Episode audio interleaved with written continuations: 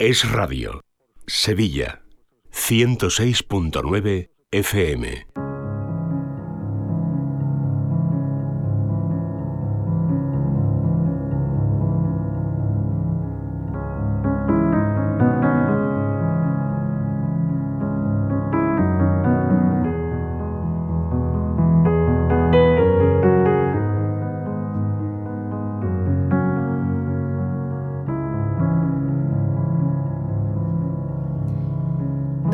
33 minutos, estamos en directo en Es la Mañana de Sevilla. Vamos ya con Vivir en Positivo, el espacio que dedicamos cada semana, cada miércoles, a hablar de psicología y de desarrollo personal. Y para ello, pues eh, ya me acompaña en esta mesa de radio la psicóloga Paloma Carrasco. Hola Paloma, ¿qué tal? Buenas tardes. Buenas tardes, Laura. Buenas tardes a todos. Bueno, vamos a entrar en materia ya en unos segundos, pero em, antes te presento para los oyentes. Paloma Carrasco, ya lo saben ustedes, es psicóloga licenciada por la Complutense de Madrid y experta en terapia familiar sistémica. Ella cuenta con una amplia experiencia profesional y compagina su labor en consulta con la divulgación y con la formación de la psicología. Además es conferenciante, imparte charlas en centros de negocios, empresas, colegios, etcétera, etcétera. En la actualidad ejerce su profesión en el Hospital Quirón Salud Sagrado Corazón de Sevilla. Y para pedir consulta con Paloma, pues pueden hacerlo a través del teléfono del hospital y también hacerlo a través eh, de la página web palomacarrasco.com. Además, importante, como siempre, para pedir consulta con Paloma, la forma más directa es hacerlo a través del teléfono 652 058452 652 0584 52. A través de ese teléfono pues van a tener contacto directo con Paloma, a través eh, también del WhatsApp que le pueden escribir ustedes y ahí concertar la cita con Paloma. Les recuerdo que, tiene consulta en el Quirón Salud Sagrado Corazón de Sevilla, pero también tiene una segunda consulta en Sevilla Capital, en Nervión, en la avenida San Francisco Javier. Así que dos opciones, además de una tercera, que son las sesiones online, por si nos escuchan ustedes desde cualquier parte del mundo o si no les viene muy bien esto de, de llegar hasta Sevilla, pues nada, pues ahí tienen la opción de em, la sesión online. Bueno, eh, Paloma, dicha toda esta información de servicios, em, vamos a presentar el tema del día. Yo lo adelantaba ya en el, sumario del programa, vamos a hablar sobre la gestión del duelo. Sobre el duelo, yo creo que es uno de los temas importantes que no pasa nada por repetir. Yo creo que ya tendremos por ahí perdido en, la cantidad de programas que llevamos eh, algún programa, pero, pero bueno, yo creo que es necesario que lo, sigamos haciendo, entre otras cosas porque mm, todos los años, ¿no? Eh, y especialmente quizás en estas fechas, ¿no? Eh, siempre al final de la consulta eh, suele llegar alguien em, que o bien se ha atascado en un momento determinado de, de, algún proceso de duelo que esté haciendo, un duelo más reciente, o bien ha tenido lo que podría llamarse una recaída, ¿no? a lo mejor una pérdida de hace ya bastante tiempo, pero bueno, pues algo ha pasado que le ha removido, que le ha hecho eh, como volver a sentir, a experimentar todo, todos esos síntomas que, sintió cuando sufrió la pérdida y realmente hay personas que lo pasan muy mal. ¿no? ¿Qué es el duelo? ¿Cómo lo podemos explicar? Bueno, el, proceso, el, duelo es un proceso psicológico normal, adaptativo, ¿no? natural, em, que se produce tras una pérdida importante. ¿no? Eh, generalmente, y hoy en particular vamos a hablar más sobre la pérdida em, de, personas que queremos, sobre fallecidos. Em, pero bueno, también se habla de duelo ante, ante pérdidas que, suceden en la vida muchas veces, ¿no? Recuerdo, fíjate, pensaba yendo para acá, que, em, que, cuando hicimos el programa de, creo recordar que fue sobre el cáncer de mama, ya no me acuerdo, ¿no? Yo decía que muchas mujeres, ante la intervención, ¿no? Cuando, cuando van a, a quitarles el pecho y todas estas cosas, eh, a veces sienten y tienen que pasar por un proceso de duelo de la mujer anterior, ¿no? A la que, aunque, aunque parezca que es solo físico, ¿no? Pero no es solo físicamente, ¿no? Y, pero pasa muchas veces, ¿no? Ante, las rupturas eh, sentimentales también, ¿no? Las rupturas sentimentales muchísimo, em, también con los cambios de trabajo, un despido, em, un cambio de ciudad, ¿no?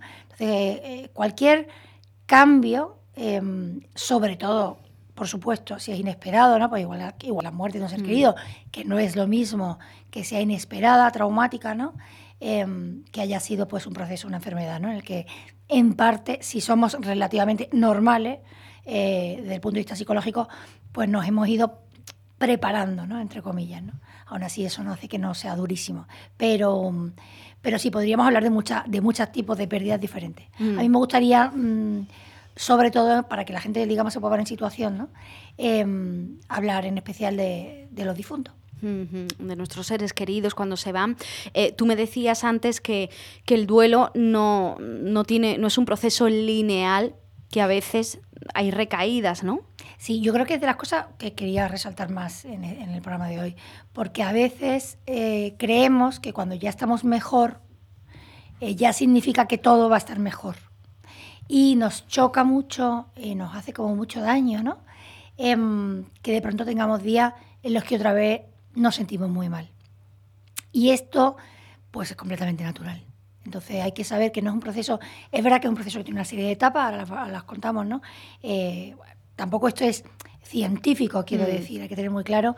Eh, luego intentaremos diferenciar ¿no? que es un duelo patológico de un duelo normal, pero, mm, pero sin responder a una ciencia exacta, porque además, entre otras cosas, cada persona es un mundo, cada persona vive la misma pérdida, ¿no? Yo qué sé, por ejemplo, si tengo, imagínate, ¿no? Que se muere un hermano de un grupo de, de familia que son cinco. Hmm. Cada hermano mm, pues va a sentir esa pérdida de una manera distinta porque, como te digo, interiormente las personas nos diferenciamos, ¿no? Pero también, o sea, hay que reconocer que aunque a lo mejor pasa el tiempo y yo de pronto siento que en general estoy bien, puedo perfectamente, eh, por circunstancias diferentes, volver hacia atrás. eh, y eso no significa que esté peor, sino puede significar perfectamente que ese día en concreto, normalmente debido a algún tipo de causa, eh, bueno, pues vuelvo a sentir la pérdida de una manera más intensa. Ujú.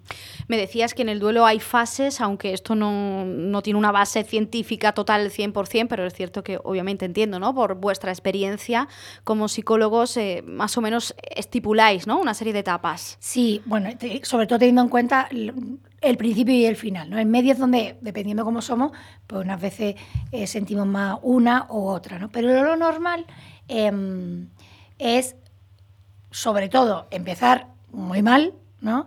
Eh, sintiendo una mezcla. Ahora diré cuáles son las fases, pero yo creo que la gente me entienda primero. ¿no? Mm. O sea, lo primero al principio es el rechazo, ¿no? De mm, no puede ser, no puede ser, no puede ser, no voy a poder, no, no, es como que no se rompe el mundo, ¿no? Y por supuesto la última, para poder haber superado un duelo eh, eh, o no estar en un proceso de duelo, ¿no? sino haber aceptado la, la pérdida, pues es tener la capacidad, precisamente porque lo has aceptado, de poder seguir adelante. En medio de eso hay una serie de etapas. Yo voy a hablar en concreto, porque bueno, hay muchos autores que hablan de, duelo, ¿no? A mí me gusta eh, particularmente, y de hecho será la recomendación al final, eh, una autora que es psiquiatra y con una reputación y una experiencia en cuanto a cuidados paliativos y a personas eh, muy, muy al límite ¿no? de la muerte y de ver cómo ha, ha sido el proceso también después eh, de los familiares, que es una psiquiatra conocidísima que se llama Elizabeth Kubler-Ross, que ella desarrolló un modelo, se llama el modelo Kubler-Ross, de cinco fases, ¿no? La primera eh, es la negación, ¿no? Te decía, ese primer momento en el que a veces lo normal, o sea, una de las cosas más bonitas de las que yo quiero explicar hoy, es que una de las cosas, una vez más, que se pone encima de la mesa cuando pasan estas cosas, es que al final lo que se demuestra son las diferencias entre las personas. Y vemos cosas muy diferentes, ¿no? En un entorno, incluso en la misma familia, ¿no? Decía antes. Entonces, el momento de negación eh, puede ser muy pequeño para algunas personas, sobre todo si, por ejemplo, estamos hablando de una pérdida de un ser querido que lleva enfermo mucho tiempo. Eh, es más difícil, mucho más en una muerte traumática, pero puede haber alguien que porque es más eh, inflexible, porque es más cerrado, porque tenía un vínculo, eh, un tipo de apego con esa persona, eh, no solo estrecho y, y, fuerte, sino ya incluso límite ¿no? de, lo, de lo insano. Entonces, hay una serie de diferencias que puede que haga que desde fuera la negación te llame más la atención y tú digas que, o sea, ¿cómo puedes ir hablando de esta persona como si estuviera viva? Uh -huh. eh, ¿No? Como, mmm, como no, no quiere saber nada, ¿no? Es como que se ha ausentado, incluso físicamente notas que, que, que, que no está viviendo la situación, ¿no? Eh, pero bueno, esta fase que te decía se llama la negación, eh, lo normal es que sea corta, ¿no? Porque, pues porque por eso es bueno y ayuda ¿no? en el proceso del duelo, pues el entierro, las despedidas, el tanatorio, los demás, ¿no? todas estas cosas ayudan y facilitan el paso de una etapa a otra. Eh, la segunda sería la ira, ¿no? Negación primero, ira, Em, bueno, que es como pues, el primer, la primera emoción que te invade, ¿no? El, el, no hay derecho, el no quiero que esto pase, ¿no? No tenía que haber pasado, ¿no? Y, mm, y nos sale enfadarnos, ¿no?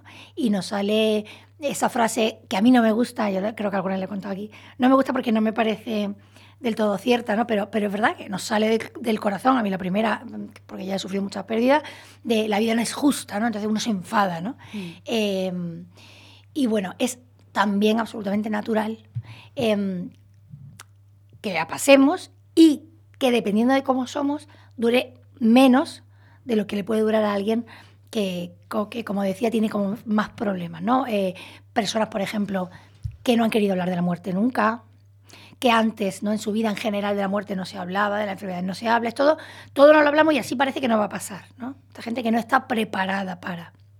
y, y luego también depende también mucho del proceso de despedida que hayamos tenido de ese ser querido. O sea, no es lo mismo, aunque estés muy mal al principio, tener cierta paz porque sientes que, que ha habido una, ¿no? una, una despedida eh, serena, que le has podido decir todo lo que querías decir, que no estas cosas, mm. que, que todo lo contrario, ¿no? Que, cuando no, que cuando no sucede así. Entonces, bueno, la ira es la segunda fase. Eh, la tercera fase, que es un poco la difícil de explicar aquí en el modelo de, de, de Elizabeth Kubler-Ross, es la de la negociación, porque es una fase que, que incluso podríamos saltárnosla e ignorarla, entre comillas. Pero esta fase, sobre todo en pérdidas que no son de seres queridos, por ejemplo, en rupturas, es una fase peligrosa en la que podemos entrar en una ideación, ¿no? desde la cabeza y de la imaginación, en todo lo que supondría si no hubiera pasado o si lo podríamos evitar. Y entonces empiezo a pensar, por ejemplo, en la reconciliación, en lo que yo podría hacer, en, ¿no? quizá con los difuntos se entiende más difícil, ¿no? Mm. Eh, pero con todas las demás pérdidas también es muy importante, porque no nos podemos atascar. El problema de estas fases es que el atasco hace que no lleguen las últimas que, son, que son muy importantes para poder vivir en paz. Y luego ya pues vienen las más, entre comillas, pues, o sea, sobre todo la más larga, ¿no? que es la cuarta, que es la de la depresión o la tristeza, ¿no? Em, que esta es sorprendente y hay que aprender a tolerarla, hay que aprender a llevarse bien con esta tristeza sin que te invada de una manera disruptiva, es decir, que no haga que dejes de vivir, ¿no? Eh. Porque ya sabemos, ¿no? hemos hablado muchas veces de depresión, cuando nos sentimos muy mal, el ser humano tiende a caer en una trampa de aislamiento. No tengo ganas de nada, prefiero que me dejéis solo. Claro, ¿de qué le sirve al ser humano cuando está muy mal estar solo mucho tiempo? De nada. Un poco está muy bien. Por eso las emociones siempre, decimos los psicólogos, hay que validarlas, hay que aceptarlas y hay que vivirlas. O sea, si si estoy sintiendo esto, eso es lo que me toca. Lo que no puedo hacer o no debo hacer es que eso al final se implante y se quede a vivir conmigo y se coma con patatas todas las demás emociones. A mí me gusta mucho, Laura, que no tenga que ver con el duelo, la película de Disney del revés, la de Inside Out. La tenía en la mente ahora mismo cuando has dicho lo de validar las emociones, aceptar todas las emociones. Sí, sí. sí porque además, al, o sea, al final sobre todo, es una película que, que, el que no la haya visto o el que no la haya visto con, con ganas de analizarla un poquito, mm, yo lo animo porque creo que le sacamos más provecho los adultos que los niños. Mm. Y para mí una de las cosas más importantes, hay varias, ¿no? Pero, pero una de las cosas que, que más me gusta y por eso me he acordado, es que tienen que aprender a llevarse bien la tristeza y la alegría, ¿no? Entonces, ese hilo fino que tiene que unir las emociones em, es fundamental. Porque yo puedo estar triste y sentir una pérdida y a la vez seguir alegrándome, pues porque, no sé, porque mi hijo hoy eh, ha dicho papá y mamá por primera vez. Y no porque estoy alegre, porque mi niño por fin ha hablado, eh, mm, tengo que sentirme mal respecto a que parece que ya no estoy tan mal o tan triste porque mi madre se murió ayer. Entonces, la convivencia de estas dos emociones es fundamental para que seamos felices, ¿no? Eh, entonces, bueno, la tristeza, que ya te digo que es sorprendente, porque además depende de muchos factores. Eh, luego nos, llevamos, yo, yo, bueno, yo que, que, todavía, fíjate, ya hace año y medio de mi madre, y además una madre ya mayor, y yo digo, por Dios, mi madre era mayor, nos habla muchísimo de la muerte, lo aceptó muy fenomenal, em, no sé, o sea, creo que en teoría, ¿no? no solo como psicóloga, sino también por cómo se vive en casa, em, el afrontamiento de la muerte, em, estaba bastante, o creía que estaba muy preparada, ¿no? Y a mí me sorprende, fíjate, me salen hasta, o sea, me emociona porque digo que, o sea, no, jamás hubiera pensado que todos los días durante tanto tiempo, me iba a acordar tantas veces de mi madre y además iba a experimentar la tristeza de, oye, de no poder llamarla, ¿no? O sea, que, que, fíjate, iba pasando el tiempo, no creo que tenga un duelo patológico porque yo sigo viviendo y gracias a Dios estoy bien, pero es verdad que, que no pasa nada, como que tenemos que aprender a abrazar esa tristeza. Importantísimo aquí, para que no se convierta en un duelo patológico, es que esa tristeza, como he dicho antes, no arrastre, no se lleve por delante todo lo demás. Vale, quiero preguntarte un poquito más sobre esto del tema de cómo el duelo se puede convertir a lo mejor en una depresión, pero no quiero que se me quede ahí, que eh, me habías dicho que eran cinco fases ¿no? del duelo. Vamos a comentar la última y ahora vamos con lo de la depresión que me parece muy interesante. Sí, porque he hablado muchísimo yo y me encanta que tú me, me, cuentas y me interrumpes. La última, pues es la aceptación, ¿no? Eh, que es cuando por fin consigues vivir con pena, pero con paz, esa pérdida. Es decir, ya no, ya no te, no te ocasiona un dolor hiriente, es un dolor más pacífico. Lo digo porque no hace falta, o sea, no todas las pérdidas se superan del todo. De hecho, las importantes no se superan, no hay, no hay, no hay que superarlo, ¿no? Hablamos tanto de superar em, y de positivismo y de felicidad y todas estas cosas que parece que seguir adelante es que no parezca que ya, ¿no? Que, que te ha pasado este, esto en tu vida, ¿no? Y no, y sobre todo, por ejemplo, siempre lo decimos, la muerte de, los hijos, ¿no? Pues, no, pues no se superan, hay muchísimas cosas que no se superan. O, pues yo qué sé, yo creo que yo creo, ¿eh? Yo me visualizo ahora y si Dios quiere y llego a los 80 años, mm. yo creo que voy a estar a mí de, de, menos toda la vida, ¿no? O sea, que no, no y estoy acostumbrándome a eso, ¿no? Entonces, no pasa nada, pero es verdad que soy capaz de recordar, o sea, la aceptación se caracteriza porque una persona ya es capaz de recordar con paz, incluso con alegría, em, incluso con agradecimiento, ¿no? Con, con, la sensación de querer quedarse con todo lo bueno.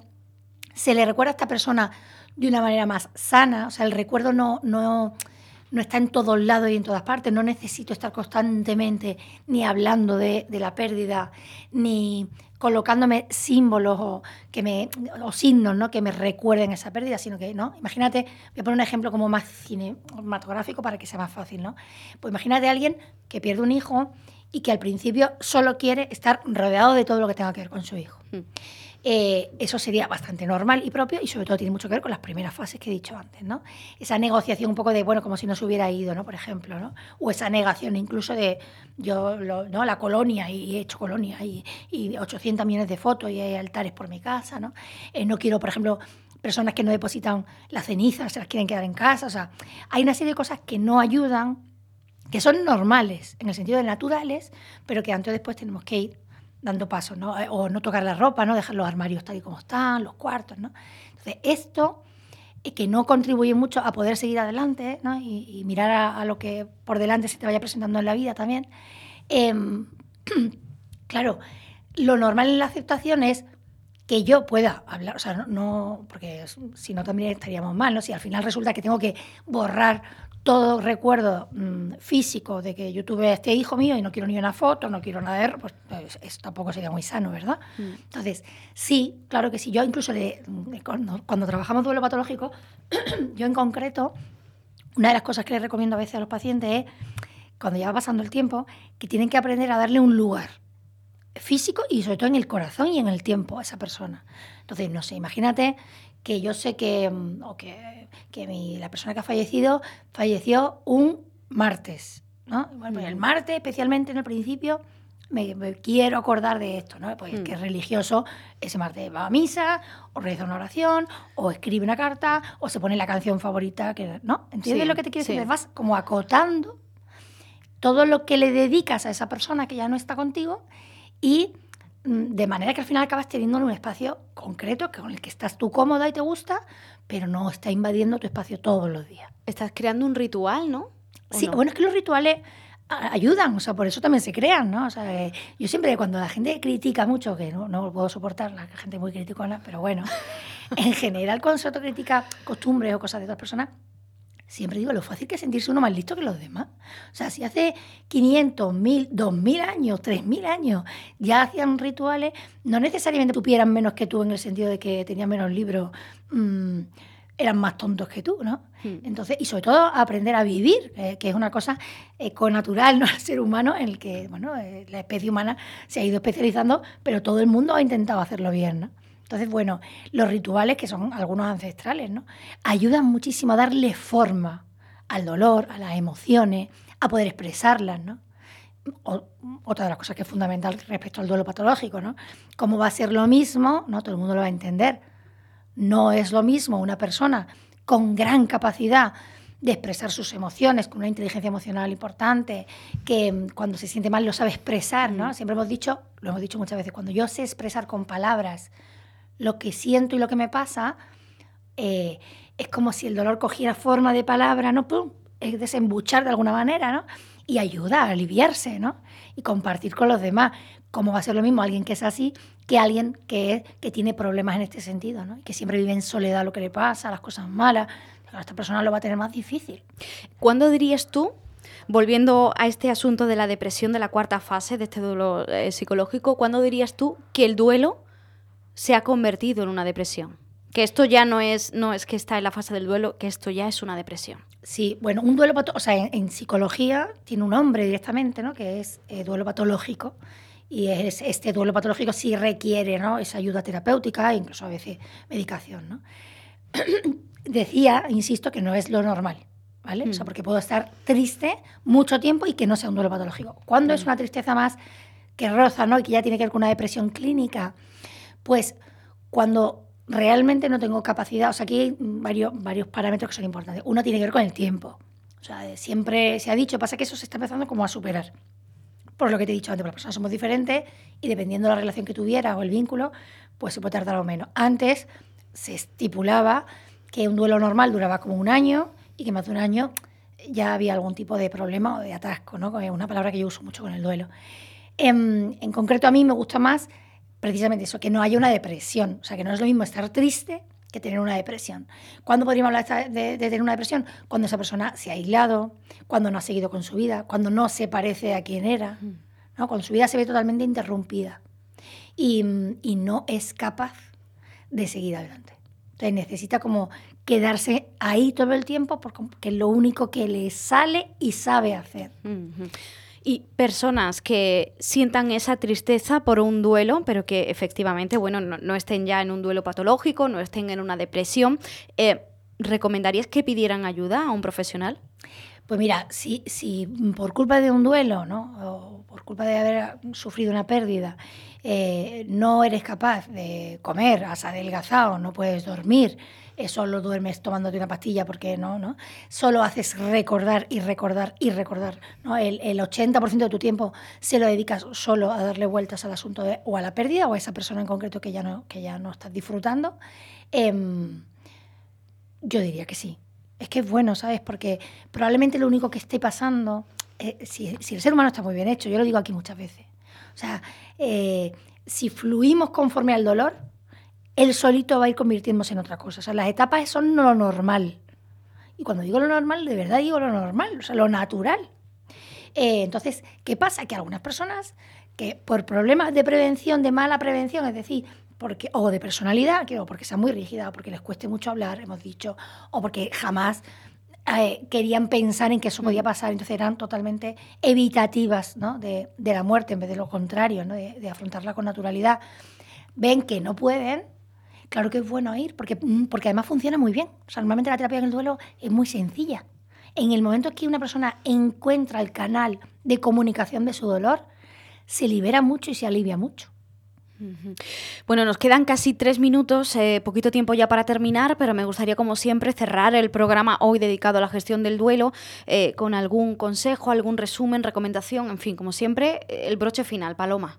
Bueno, yo, como hemos hablado de esta autora, que a mí me gusta mucho, eh, yo voy a recomendar, que además lo leí cuando murió mi madre, y me lo habían recomendado mucho, mucho antes, años antes, pero lo tenía por casa y se había quedado ahí en el cajón, eh, un libro de ella que se llama La muerte, un amanecer, que es precioso. Es una experiencia clínica de una doctora y de todo su equipo, de la recopilación de tantos años ¿no? de, trabajo, em, porque es un libro lleno de esperanza. Eso es lo primero. Em, Así que de verdad, un libro muy cortito, que se lee en un par de días, muy fácil de leer. La muerte un amanecer, de Elizabeth Kubler-Ross. Y después, que podamos hablar de todo, de lo que nos duele y de lo que no nos duele. De las pérdidas y de lo que no, y de al revés, de lo que tenemos, ¿no? Que vivamos más el presente, ¿no? Que, o sea, que vivamos con la certeza de que nos vamos a morir eh, de una manera normal, incluso positiva, ¿no? Entonces, cuando disfrutamos más, cuando agradecemos más, cuando queremos más a los que queremos, cuando se lo decimos más, se vive mejor también el duelo. ¿no? Que no haya nada luego que, echarnos en cara, como que arrepentirnos, ¿no? Tanta gente, ¿no? Cuando ya después, cuando te vienen, ¿no? Es que tenía que, tenía que haber hecho esto, tenía que haberle dicho esto, ¿no? Bueno, vamos a aprovechar mejor el regalo que supone estar vivo y el regalo que supone tener vivos a las personas que queremos. Pues vamos a terminar como siempre con ese consejo. Les recuerdo que para pedir consulta con Paloma Carrasco lo pueden hacer llamando o escribiendo un WhatsApp al teléfono 652 058452 652 058452 Paloma Carrasco, muchísimas gracias. Gracias a vosotras. Llegamos casi ya a la una de la tarde, ahora información de España y del mundo a la vuelta. Vamos a continuar aquí en directo en la 106.9 en Es la Mañana de Sevilla. Ahora llega la información de España y del mundo. En Es la Mañana de Sevilla nos importa su opinión y queremos escucharle. Déjenos un mensaje escrito o nota de voz en el número de WhatsApp 680 71 33 64. Síganos en nuestra cuenta de Twitter, arroba es barra baja Sevilla.